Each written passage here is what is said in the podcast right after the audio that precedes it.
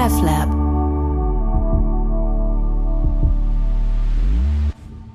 Herzlich willkommen einmal mehr zu Mindmaps, der Philosophie-Podcast. Wir arbeiten, diskutieren uns durch die Philosophiegeschichte durch und sind ähm, in der römischen Philosophie angelangt. Peter, mhm. schön mit dir einen weiteren Anlauf zu nehmen. Letztes Mal haben wir über Epikureismus gesprochen ja. und heute ist die Stoa an der Reihe. Man könnte sagen, das ist jetzt vielleicht die Philosophie, die unsere Zeit am bittersten nötig hat. Oder mindestens gibt es Leute, die diesen Eindruck haben, wir leben in, in aufgeregten Zeiten. Also Corona, Pandemie hält die Welt seit äh, zwei Jahren in Atem. Die Gefühle, die Emotionen schäumen hoch. Es braucht nur einen Blick in soziale Medien und da sieht man Leute, die komplett ihr äh, Nervenkostüm äh, strapazieren und äh, und das andere und das andere genau und äh, unglaubliche Frustrationen loswerden, unglaubliche Zornesausbrüche. Man könnte fast meinen, die Gesellschaft befindet sich kollektiv in irgendeiner bipolaren Störung. Die Emotionen gehen hoch und runter. Äh, da wäre das sehr hilfreich man würde mal so ein bisschen durchatmen und vielleicht ein bisschen kritische Distanz gewinnen, ein bisschen, ein bisschen Ausgleich suchen. Äh, da könnte die Stoa helfen, oder? Naja, das werden wir äh, sehen. Auf den ersten Blick ja. Ich gehe jetzt mal kritisch dazwischen und sage, äh, der Ausgleich ist sicher wichtig und das Zurücktreten, aber damit sind die Probleme ja auch noch nicht gelöst. Das heißt, hinter den Emotionen äh, stehen ja auch äh, Sachfragen, die unser Engagement verdienen. Und an dieser Stelle äh, bietet die Stoa noch keine Lösung. Aber vielleicht greifen wir jetzt auch ein, ein bisschen vor. Ja. Wir werden sie würdigen, aber wir äh, müssen sie auch äh, zunächst einmal darstellen. Genau, also gib uns doch mal, wie das auch beim Epikureismus so hilfreich war, mal ein Einblick, was ist eigentlich Stoa? Vielleicht über Kühlschranktür taugliche Sprüche hinaus, was zeichnet die Stoa aus? Kann man da überhaupt ein Etikett dran machen? Und äh, was ist wichtig zu wissen? Auch in diesem Fall ist es wieder so, wenn wir von der Stoa reden, das heißt vor irgendein Substantiv einen bestimmten Artikel tun, dann meinen wir, das sei eine festgefügte Größe. Mhm die Stoa ist nicht einfach eine philosophische Position, sondern man kommt wahrscheinlich äh, weiter, wenn man von einer Strömung spricht. Eine Strömung, die sich über 500 Jahre erstreckt und äh, Du hast ja eben auch darauf aufmerksam gemacht, wenigstens ansatzweise, dass die Stoa von bestimmten Teilen heute der Bevölkerung oder auch der Intellektuellen neu entdeckt wird. Ja. Also das ist nicht einfach abgeschlossen, aber die historische Stoa erstreckt sich über 500 Jahre, ein breiter Fluss mit ganz vielen Einflüssen. Wir können sie auch nicht wirklich 100 Prozent abgrenzen von der Schule Epikurs. Mhm. Darüber werden wir ja gleich auch noch mal ein Stück weit reden oder von der pyrrhonischen Skepsis der dritten äh, streng philosophischen Richtung, die wir in der römischen Philosophie unterscheiden können. 500 Jahre Stoa. Wir unterscheiden drei verschiedene Epochen. Auch hier, das sind natürlich nachträgliche Unterscheidungen. Das muss man sich immer wieder klar machen, dass das unsere Unterscheidungsleistungen sind, die mehr oder weniger funktionieren. Es gibt eine alte, eine mittlere Stoa und eine Stoa der Kaiserzeit. Die alte, die frühe Stoa, da kann man so sagen, etwa 300 äh, bis 150 vor Christus, deckt sich ziemlich mit dem Beginn des Hellenismus als einer Epoche im Sinne von äh, Gustav Dreusen. Da haben wir natürlich Zenon, den Begründer der ja. ganzen Sache, der eine Schule gegründet hat, der selber sehr stark von den Kynikern und ihrer asketischen Lebensweise geprägt ist, also ein eher ähm, harte Variante von Stoa aus, aus heutiger Sicht. Es gibt eine äh, Anekdote, die vielleicht ganz nett ist. Ähm, ein äh, Zenon bestraft einen Sklaven, den er dabei erwischt hat, wie er ihn äh, bestohlen hat und er schlägt ihn und dieser Sklave versucht nun, den Zenon mit seinen eigenen Waffen zu schlagen und sagen, es war mir doch vom Schicksal vorbestimmt zu stehlen. Und äh, Zenon kontert dann damit und sagt, ja, aber die Schläge waren dir auch vorbestimmt. Also das wirft ein, ein nettes Licht auf diesen Ansatz letzten Endes. Mehr oder weniger nett, ja. Für den Sklaven sicher nicht so angenehm. Ähm, auch, dass er, dass er Sklave war. Also auch darüber werden wir noch einmal re zu reden haben. Die gesellschaftsverändernde Bedeutung von Stoa, ist die gegeben oder nicht? Mhm. Also das äh, leuchtet hier ein Stück weit schon auf. Dann zu alten Stoa gehört Kleanthes, der diesen berühmten Zeus-Mythos geschrieben hat, verfasst hat, in dem er betont, dass die ganze Welt ein einziger großer Organismus ist, in dem Gott drin ist. Also Gott durchwaltet letzten Endes alles. Oder theologisch gesehen, das ist eine philosophische Variante der Vorsehungslehre. Und das ja. beeinflusst sich natürlich auch gegenseitig. Dann Chrysipp, der hat eigentlich als, als Nachfolger von Zenon dann äh, die Zoa zu der einflussreichsten Strömung im griechisch-römischen Raum überhaupt gemacht. Dann haben wir die mittlere Periode von 150 etwa bis zur Zeitenwende. Da gehört dann Panaitios dazu. Der hat die Härte des Anfangs etwas gemildert. Und der bringt dann diese Frage, die die Stoa auch heute wieder interessant macht. Wie kann ich eigentlich erfolgreich leben? Mhm. Ja, wie, wie gestalte ich mein Leben so, dass ich ein, ein Maximum davon auch habe? Äh, und Poseidonios die Welt als geordneter Gesamtorganismus. Und bei dem wird dann auch das, was wir bei den Vorsokratikern gesehen haben, wieder wichtig, nämlich die Naturwissenschaft. Also es geht immer um die Physis, um die Natur. Und wenn ich mich naturgemäß verhalten will, um nicht so viele Probleme zu bekommen, störungsfrei auch zu leben, da muss ich ja wissen, was die Natur ist. Und in dem Zusammenhang wird für die Stoa dann die Naturwissenschaft auch sehr wichtig. Mhm. Und schließlich die Stoa der Kaiserzeit. Das geht so von 50 nach Christus bis etwa 180 nach Christus. Hier die alles überragende Figur ist Seneca, natürlich vier vor Christus geboren, der Erzieher des Prinzen Nero. Und äh, auch das jetzt nicht ein nettes Detail, um dich aufzugreifen oder deine Kritik, sondern ein bemerkenswertes Detail, dass er, nachdem Nero dann äh, Kaiser geworden ist, sich auf Geheiß Neros selbst umbringen musste. Ähm, das gehört zu Seneca da auch dazu. Aber er ist eben durch seine äh, vielen Schriften auch sehr einflussreich geworden. Dann Musonius sollte man auch mindestens mal gehört haben. Er lebt im ersten Jahrhundert nach Christus. Er wird den Mächtigen unbequem, wird mehrfach in die Verbannung geschickt und von ihm ist so ein, eine Lehre auch überliefert, ein Gewand ist genug. Also wir spüren hier auch das sich mäßigen können, mhm. das mit wenigem zurechtkommen können, sich einlassen auf die Situation. Und wahrscheinlich wird ja in unserem Gespräch dann noch eine Rolle spielen Epiktet mit seinem Handbüchlein der Ethik. Der lebt so 50, 60 geboren. Wir wissen das nicht genau bis 138 nach Christus. Und last but not least Mark Aurel, ah, ja. der römische Kaiser. Ähm, da merkt man auch die ungeheure Spannweite, ja nicht nur in der, in der zeitlichen Erstreckung, sondern wir haben auf der einen Seite Epiktet, den äh, entlassenen phrygischen Sklaven, und in unmittelbarer Nachbarschaft den römischen Kaiser Mark Aurel. Mhm. Ja, das kennzeichnet Stoa mhm.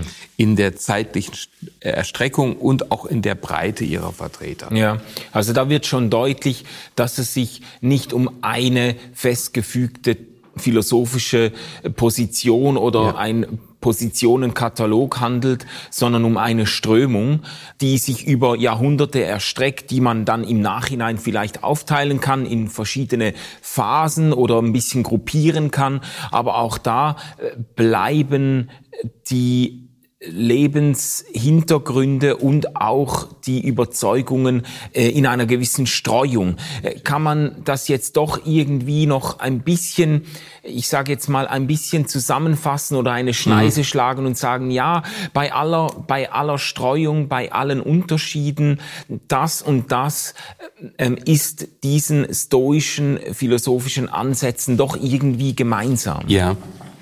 Ähm, ich, ich würde zunächst mal drei, drei Merkmale nennen und dann vielleicht in einem weiteren Schritt auch gucken, was ist eigentlich der Kern des Ganzen? Ja. Das war ja deine Frage. Und als erstes Merkmal würde ich sagen, die Stoa ist äh, ähnlich auch wie Epikur eine Philosophie der Krise, die antwortet auf äh, Krisen. Und wenn man fragt, was sind denn eigentlich die Krisen, dann muss man politisch sagen, der Zerfall des Alexanderreiches, ja, im vierten Jahrhundert, beziehungsweise im dritten Jahrhundert. Wir wissen um die Diadochenkämpfe.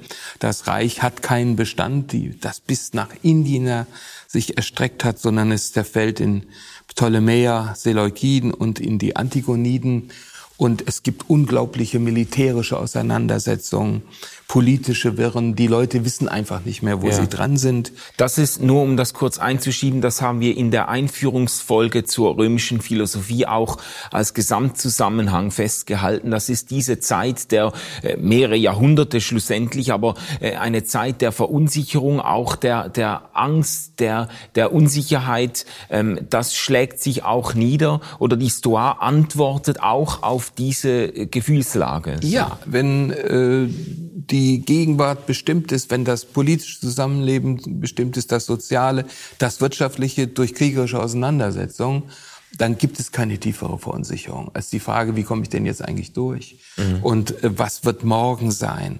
Äh, dazu gehört dann auch der äh, Verfall des Ordnungsgefüges der Polis. Mhm. Ich erinnere mal noch an Platon und Aristoteles, die sich ja sehr viel Gedanken darüber machen, wie sollen Menschen äh, zusammenleben die Stadt selber in Griechenland als die Größe, die dem griechischen Bürger ja dann auch Halt gibt, auch sittlichen Halt mhm. gibt. Und diese Überzeugungen, die äh, lösen sich auf, genauso wie dann im ersten Jahrhundert Stoa, spätes Stoa, die altrömischen Tugenden, die als Leitlinien für das Leben auch der äh, gehobenen, der, der Leitungsschicht immer weniger Bedeutung haben, immer weniger normative Kraft ja. haben. Ja? Ähm, das sind jetzt nur wenige Andeutungen, um zu sagen, Philosophie der Krise, die auf eine krisenhafte Situation äh, antwortet. Dazu kommt natürlich die Pluralität, die hatten wir ja in unserer letzten Sitzung oder vorletzten Sitzung äh, deutlich gemacht, die mannigfachen ähm, philosophischen und religiösen Einflüsse, ähm, die sich mischen. Es gibt nicht mehr die eine Leitphilosophie, äh, an der sich alle orientieren können. Mhm. Zweiter Punkt, philosophischer Existenzialismus.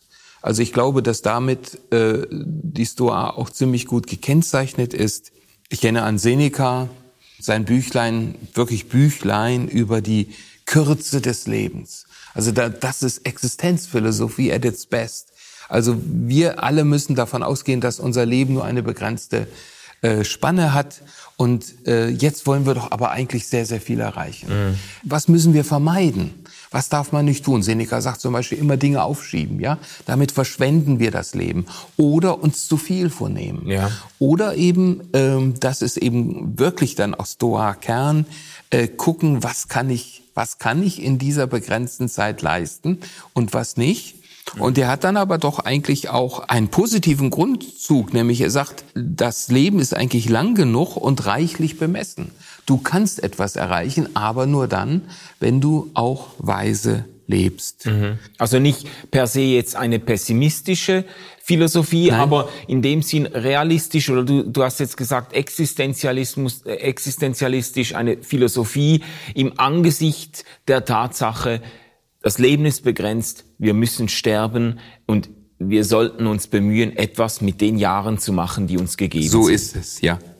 Ähm, existenzialistisch insofern, als es bei der Existenz des Einzelnen ansetzt. Ja. Das wird uns ja auch nochmal kritisch äh, beschäftigen. Also die Gemeinschaft als solche äh, kommt in den Blick der andere, sage ich mal vorsichtig, oder die andere, insofern sie natürlich auch ein Störfaktor sein, sein äh, können. Mhm. Also bei Epiktet äh, gibt es dann Ratschläge, wie wir uns verhalten sollen, wie wir unser Leben, unsere Einstellungen so formatieren sollen, dass es uns nicht, nicht wirklich aus der Bahn wirft und nicht wirklich stört, wenn unsere Ehefrau stirbt oder unsere Kinder. Mhm. Ja, also die anderen kommen vor, aber aus einer extrem individualistischen und existenzialistischen ähm, Perspektive. Mhm.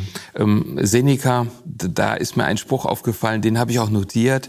Trenne dich von der großen Masse, zieh dich auf das zurück, was ruhiger, sicherer und wichtiger ist. Ja. Ja, das ist, das ist typisch Stoa, aber jetzt vielleicht eher tatsächlich für den Kühlschrank. Ähm, das dritte Merkmal, ganz kurz, habe ich eigentlich auch schon angedeutet. Die ganze Welt ist ein einheitlicher, von Gott durchwalteter Organismus. Mhm. Da haben wir ein, das alte griechische Ordnungsdenken, das sich hier er, erhalten hat. Ähm, Kosmos ist Ordnung und ist göttliche Ordnung mhm. im Ursprung. Ich erinnere noch mal an Kleantes, der das äh, ja äh, wunderbar auch äh, exemplifiziert hat, dargestellt hat in seinem ähm, Gedicht seinem Zeus-Mythos. Mhm. Und das ist dann der Ansatz, wir gucken ja immer nach Verbindungen in die Gegenwart, auch für ein kosmopolitisches Denken. Also da darf ich dann eben auch den Menschen nicht alleine sehen, sondern ich muss ihn sehen im Zusammenhang der Natur. Nicht unbedingt des Volkes, das wäre die klassische Antike, sondern im Zusammenhang mit der Natur. Wir haben bei Seneca dann zum Beispiel auch Reflexionen darüber, verbrauchen wir nicht so viel Natur? Also hm. um im Luxus zu leben, hält das die Natur aus. Also ganz moderne Dinge, ja, ja. auf die wir da schon stoßen. Lass mich das kurz zusammenfassen und rekapitulieren. Also drei Kernmerkmale, die du jetzt ausmachst in der stoischen Philosophie.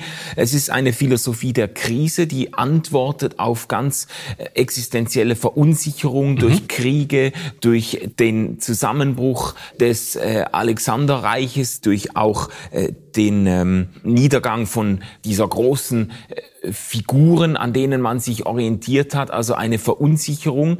Stoa reagiert darauf eigentlich auch mit, mit einem gewissen Rückzug auf das eigene Leben, Existenzialismus. Es geht darum, äh, mich der Vergänglichkeit des Lebens ähm, äh, gewahr zu werden ja. und entsprechend zu leben, aber dann doch Drittens hast du gesagt, Metaphysik dann doch ähm, das Verständnis des Lebens als Teil eines größeren Ganzes, als Teil einer, einer Ordnung, in die man sich dann auch einfügt, mit der man ein Stück weit auch mitfließen muss, um überhaupt zufrieden und erfolgreich zu mhm. leben. Ich will eine Sache nochmal aufgreifen, unterstreichen.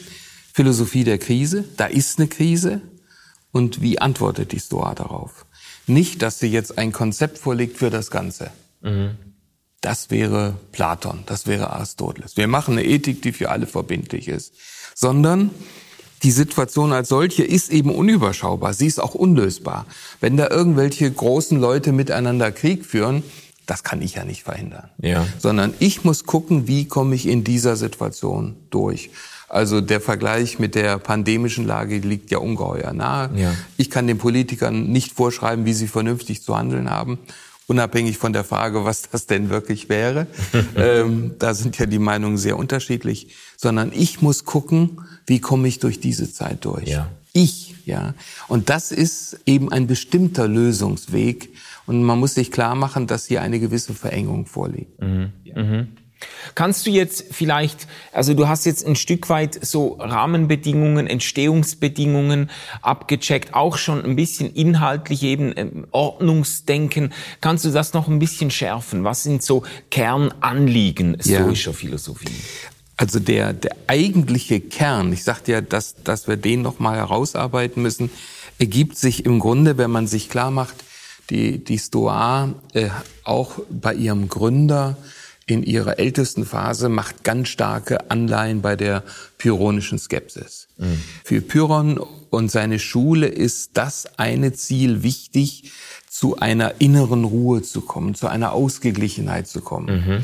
Und diese Skepsis, ähm, ist vielleicht auch ganz nett, wenn wir hier noch ein paar Sätze zur pyrrhonischen Skeptizismus sagen, äh, diese Skepsis ist keine Position letzten Endes, sondern eine Methode, um zur Ruhe zu kommen. Mhm. Äh, Pyrrhon sagt, äh, wenn, wenn ich durch eine bestimmte Frage, durch eine bestimmte Position beunruhigt bin, dann komme ich dadurch zur Ruhe, dass ich die Gegenfrage, die Gegenposition stark mache. Wenn ich einen bestimmten Eindruck habe, der mich aus der Bahn zu werfen droht, da muss ich halt gucken, dass ich Eindrücke gewinne, die das letzten Endes äh, relativieren. Und mhm. das wird philosophisch ausgearbeitet so dass man also letzten Endes nicht mehr sagen kann, bestimmte Einflüsse können dominant werden. Und das Ziel dahinter, die innere Ruhe, die Ausgeglichenheit, das nicht mehr aus der Ruhe gebracht werden können, das wird von der Stoa letzten Endes aufgenommen. Mhm. Und die Stoa geht dann aber einen, einen Schritt weiter, weil sie nicht nur sagt, ich will in dieses Gleichgewicht kommen, sondern sie sagt, ich will auch wirklich Lebenskunst sein. Wir wollen Lebenskunst bieten und dafür braucht es ein Wissen vom guten Leben. Mhm. Und dieses Wissen vom guten Leben gewinne ich dadurch, jetzt kommt noch mal die Physik und Metaphysik, dass ich weiß, was ist denn die Natur? Was ist meine Natur? Ah, was ja. ist die Natur der Welt? Und Tugend bei Epiktet etwa ist dann das, dass ich der Welt angemessen und meiner selbst angemessen lebe. Ich muss dafür aber über mich selbst aufgeklärt werden. Ich muss wissen, wie sind die Verhältnisse. Dann kann ich mich an die Verhältnisse anpassen.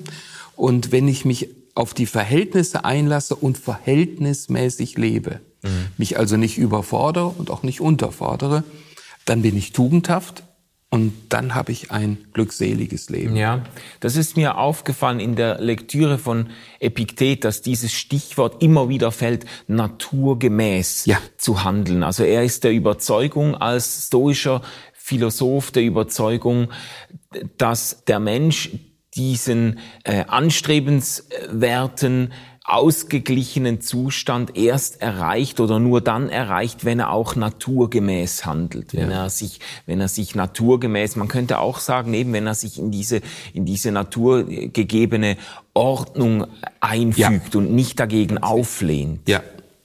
Natur darf man jetzt nicht eng führen im Sinne der heutigen Physik äh, ja. und ihrer Perspektive, sondern die Natur ist die Natur äh, auch des sozialen Kosmos, nicht mhm. wahr? Also ich, ich muss halt gucken, wie ist zum Beispiel die Natur meiner Nachbarschaftsverhältnisse. Das wäre jetzt ein Beispiel von Epiktet. Ich kann mich ohne Ende aufregen über meinen Nachbarn, mhm. weil er bestimmte Dinge tut, ja. äh, die mich ärgern. Ähm, da muss ich aber überlegen, kann ich das letzten Endes ändern? Und äh, wenn ich dann, also da ist dann, da spielt dann das Wissen eine Rolle. Mhm.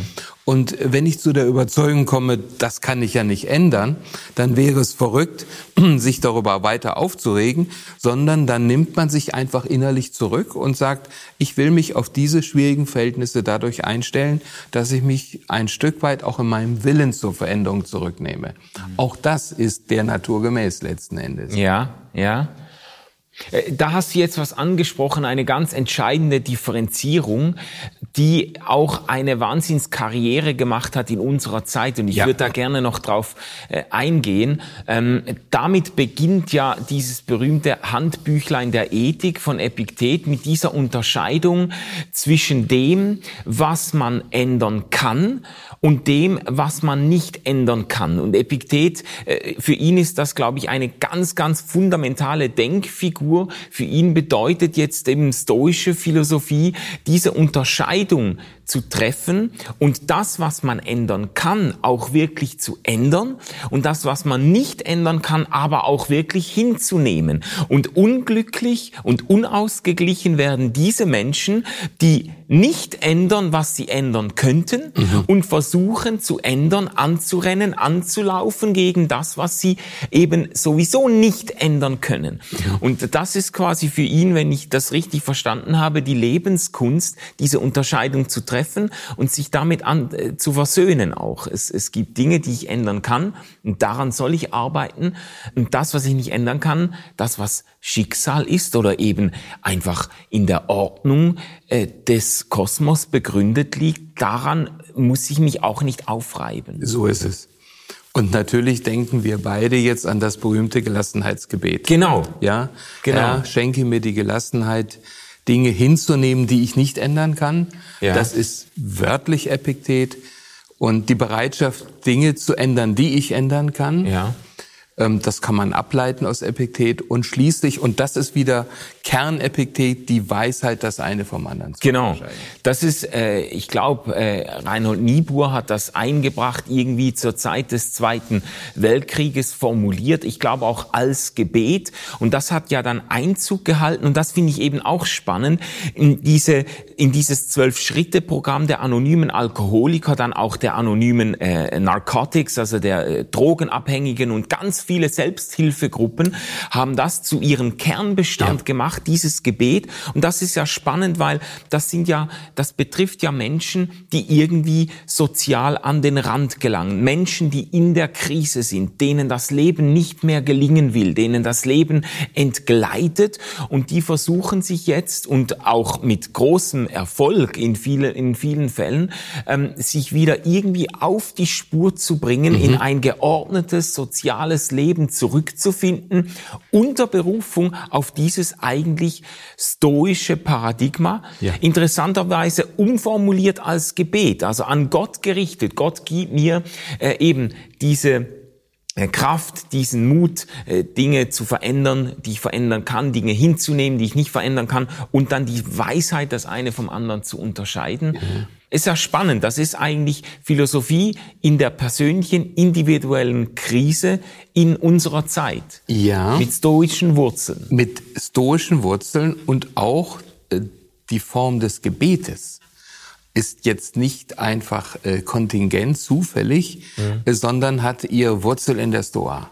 Ah, ja. ähm, die Stoa geht von einer gottgegebenen und von Gott erhaltenen Weltordnung aus, mhm. die bis in den eigenen sozialen Kosmos hineinreicht.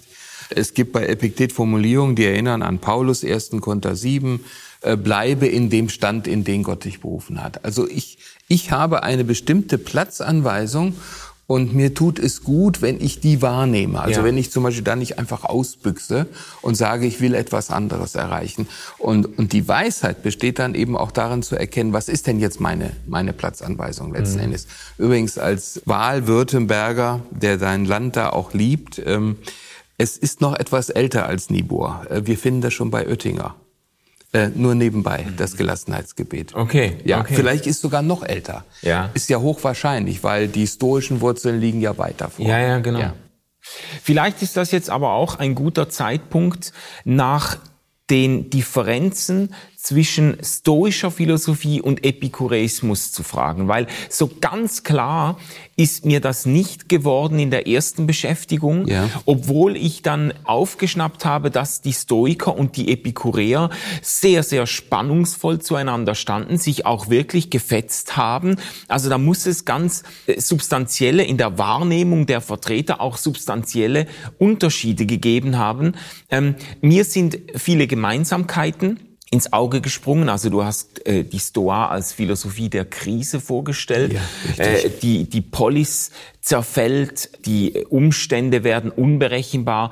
Epikur hat eigentlich auch auf diese Situation reagiert mit einem gewissen Rückzug auf sich selbst, mit einem gewissen eben auch existenzialistischen Impuls, so ich muss meine äh, Glück verfolgen. Mhm, ja, ein individuelles ähm, Glück. Auch diese Gemütsruhe, also im Gegensatz zu den populär oder auch Karikaturen des Epikureismus, so im Sinne von Hedonismus, äh, jetzt einfach, du liebst, lebst nur einmal, heute alles verprassen, morgen interessiert mich nicht. Im Gegensatz dazu hat der Epikureismus ja eigentlich eine sehr ausgeglichene und auch langfristige Perspektive gehabt. Da gibt's auch Überschneidungen. Ja.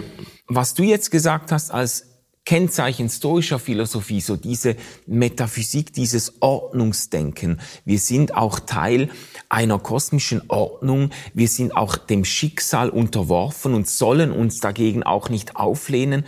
Das ist, glaube ich, bei Epikur nicht so vorhanden. Richtig. Epikur ist die äh, persönliche Freiheit äh, sehr, sehr wichtig. Ja. Und das ist ja auch Teil seiner, seines religionskritischen Settings, ähm, dass er zwar sagt, es mag Götter geben, es gibt sicher Götter, aber sie, sie spielen in meinem Leben keine Rolle. sie haben kein Interesse an meinem Leben, Klammer auf, sie dürfen in meinem Leben auch keine Rolle spielen. Mhm. Wenn das so ist, dann ist auch akzeptabel. Aber ein Gott, der in meine Existenz eingreift und so weiter und der mich dann ja im Grunde in meiner Freiheit auch tangiert, ähm, der ist nicht akzeptabel. Und äh, hier haben wir dann in der Theologie einen großen Gegensatz, der sich auch darin zeigt, dass nach Epikur ja die Götter in diesen Intermundien leben, ihren eigenen Geschäften nachgehen, glückselig sind, weil sie sich nicht um den Menschen kümmern. Ja. Und die Stoa würde sagen, nein, angefangen vom Göttervater Zeus äh, bis hin eben auch, das ist adaptabel in andere Religionen, Gott kümmert sich um dich äh, und das fängt mit der Vorsehung letzten Endes an. Mhm. Ähm, für dich gibt es bestimmte vorherbestimmte Realitäten, in die du dich eigentlich nur einfügen musst und dann hast du ein erfülltes, glückseliges Leben. Mhm. Richtig ist die Gemütsruhe, die Ataraxie ist ein gemeinsames Ziel, aber der Unterschied ist jetzt noch einmal äh, im Bereich der Tugend. Ja. Ja.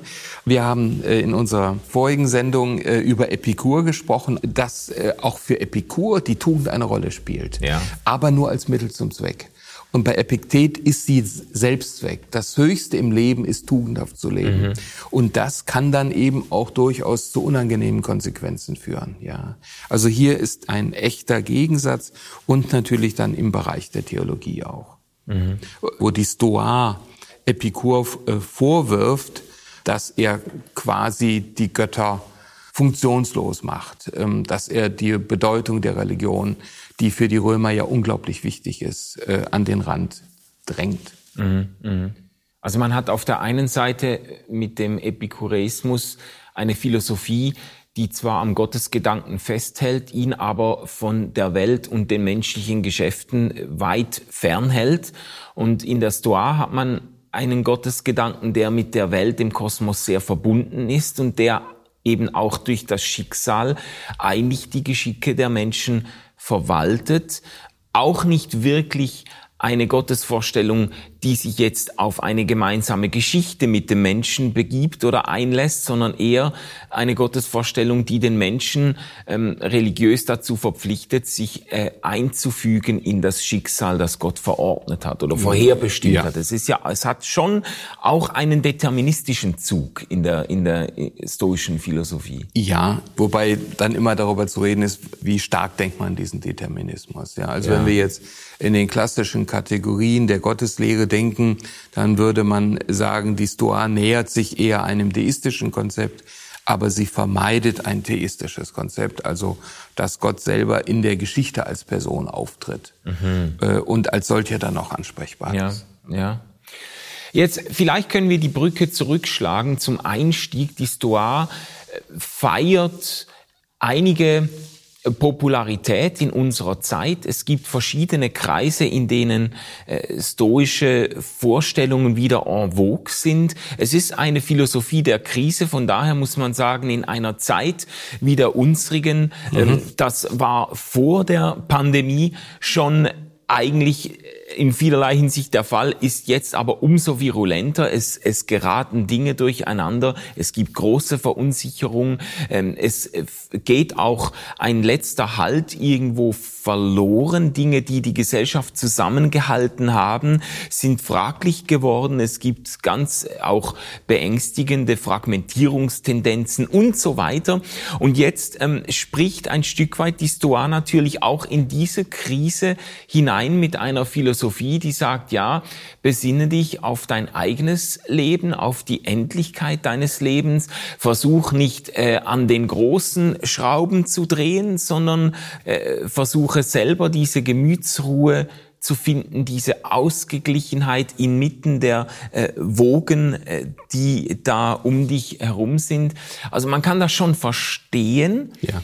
Inwiefern brauchen wir eine gehörige Portion Stoa in unserer Zeit und wo sind dann vielleicht auch die Grenzen der Leistungsfähigkeit dieser Philosophie?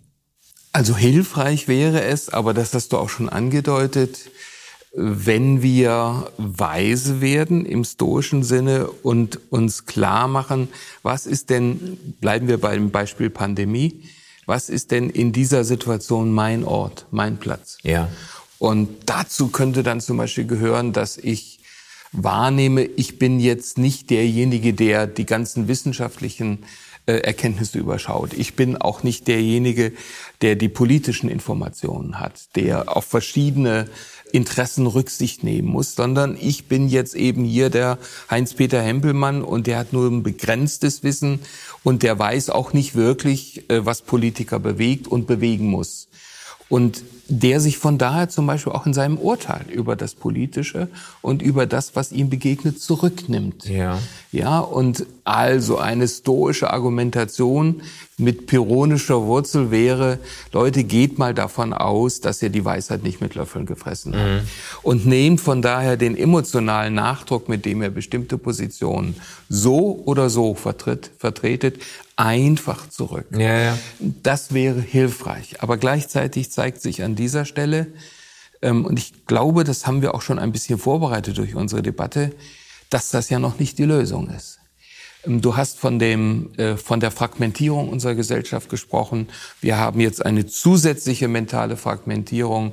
Ein Drittel, zwei Drittel etwa in unserer Gesellschaft in der Schweiz, wie ähnlich auch in Deutschland. Du sprichst jetzt auf die Geimpften, Geimpften und nicht Geimpften. Ja, die Haltung überhaupt zur, zur Politik. Und äh, es zeigt sich ein, auch eine gewisse Distanz zum Staat und zum politischen mhm. System. Das ist ja ein Mindset, äh, mit ja. dem wir es jeweils zu tun haben. Hier ist also entlang an dieser Problematik jetzt auch nochmal ein zusätzlicher Graben deutlich geworden oder bildet sich vielleicht beides. Und was wir brauchen in dieser Situation, ist ja letzten Endes nicht nur der Rückzug und äh, das Bekenntnis, ich weiß nicht genug, um mhm. richtig zu handeln. Das ist schon mal hilfreich, weil es Luft rausnimmt ja. und vernünftiges Handeln eher ermöglicht, sondern was es braucht, ist ein Konzept, das alle mitnimmt oder die allermeisten. Mhm. Äh, das heißt, was es braucht, sind neue Konsense. Was es braucht, ist ein politisches Handeln, das den Gemeinschaftsaspekt in den Vordergrund stellt.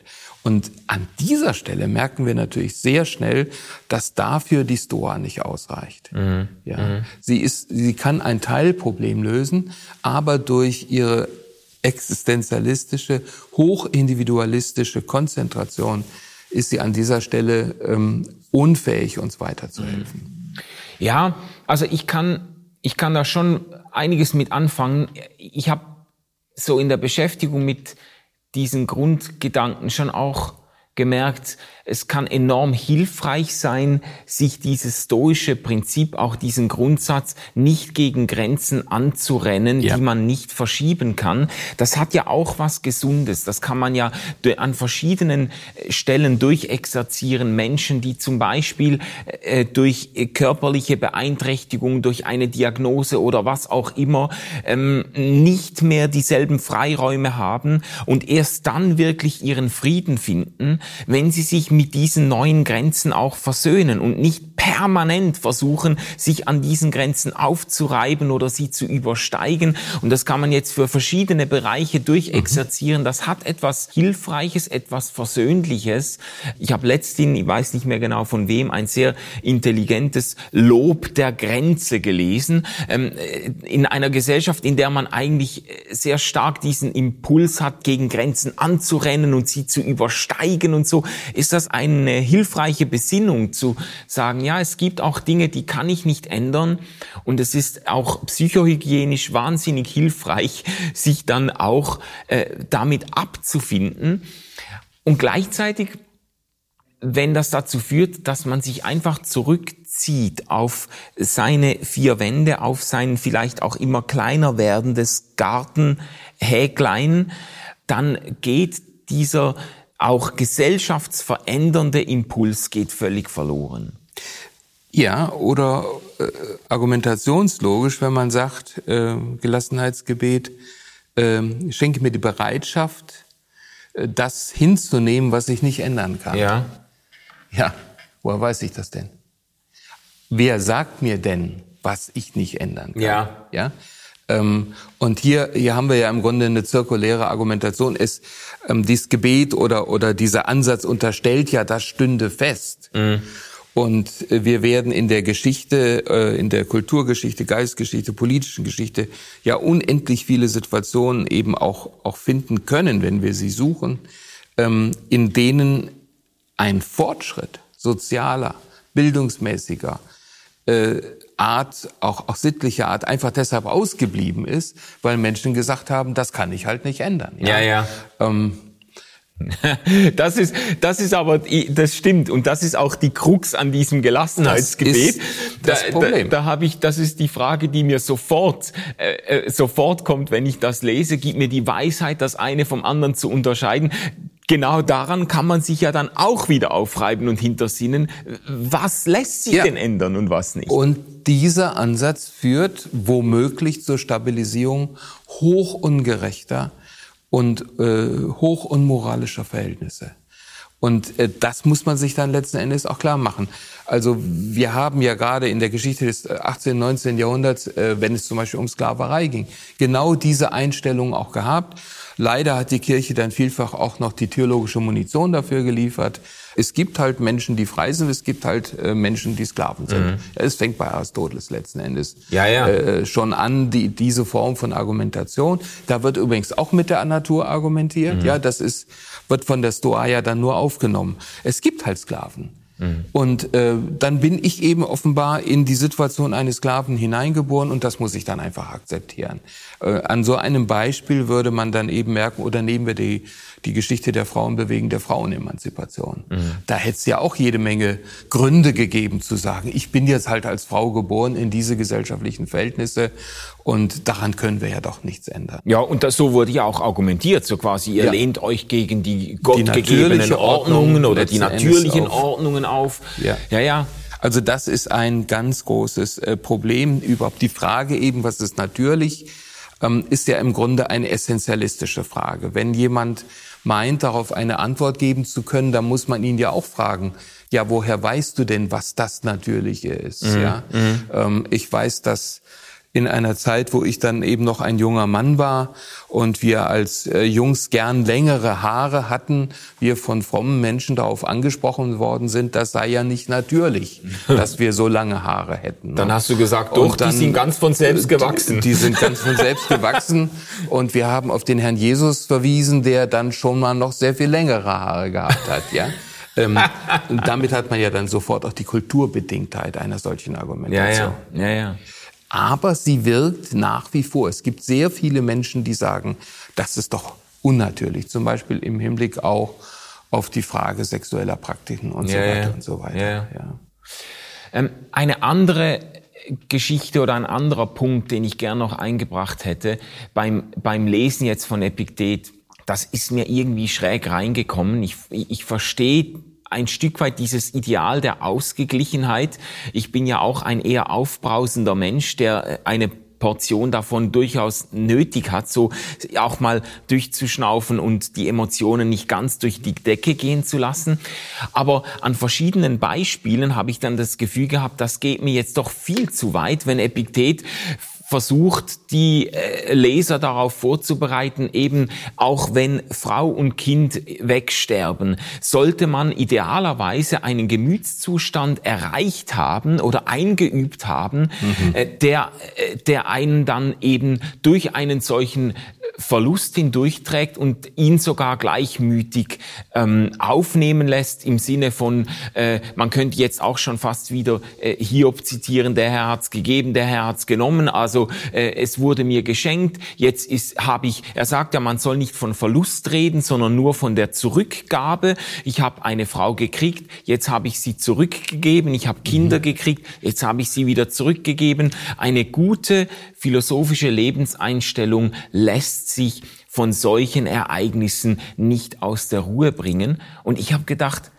das will ich ja gar nicht. Das ist ja, diesen Zustand möchte ich ja gar nie erreichen. Ich ja. will doch ein Leben führen und eine Ehe führen und ein, eine Familienkultur führen, in der ich am Boden zerstört bin wenn meine Frau stirbt oder wenn meine Kinder sterben. Ich will, ich will doch nicht zu allem, was um mich herum ist, in so eine, ein metakritisches Verhältnis Abtreten in so, auf so eine emotionale äh, Distanz gehen, dass mich das nicht berührt, sondern ich möchte ja gerade in einer Art und Weise leben, in der mir solche Dinge eben auch zutiefst nahe gehen können und mich total aus der Bahn werfen. Ja.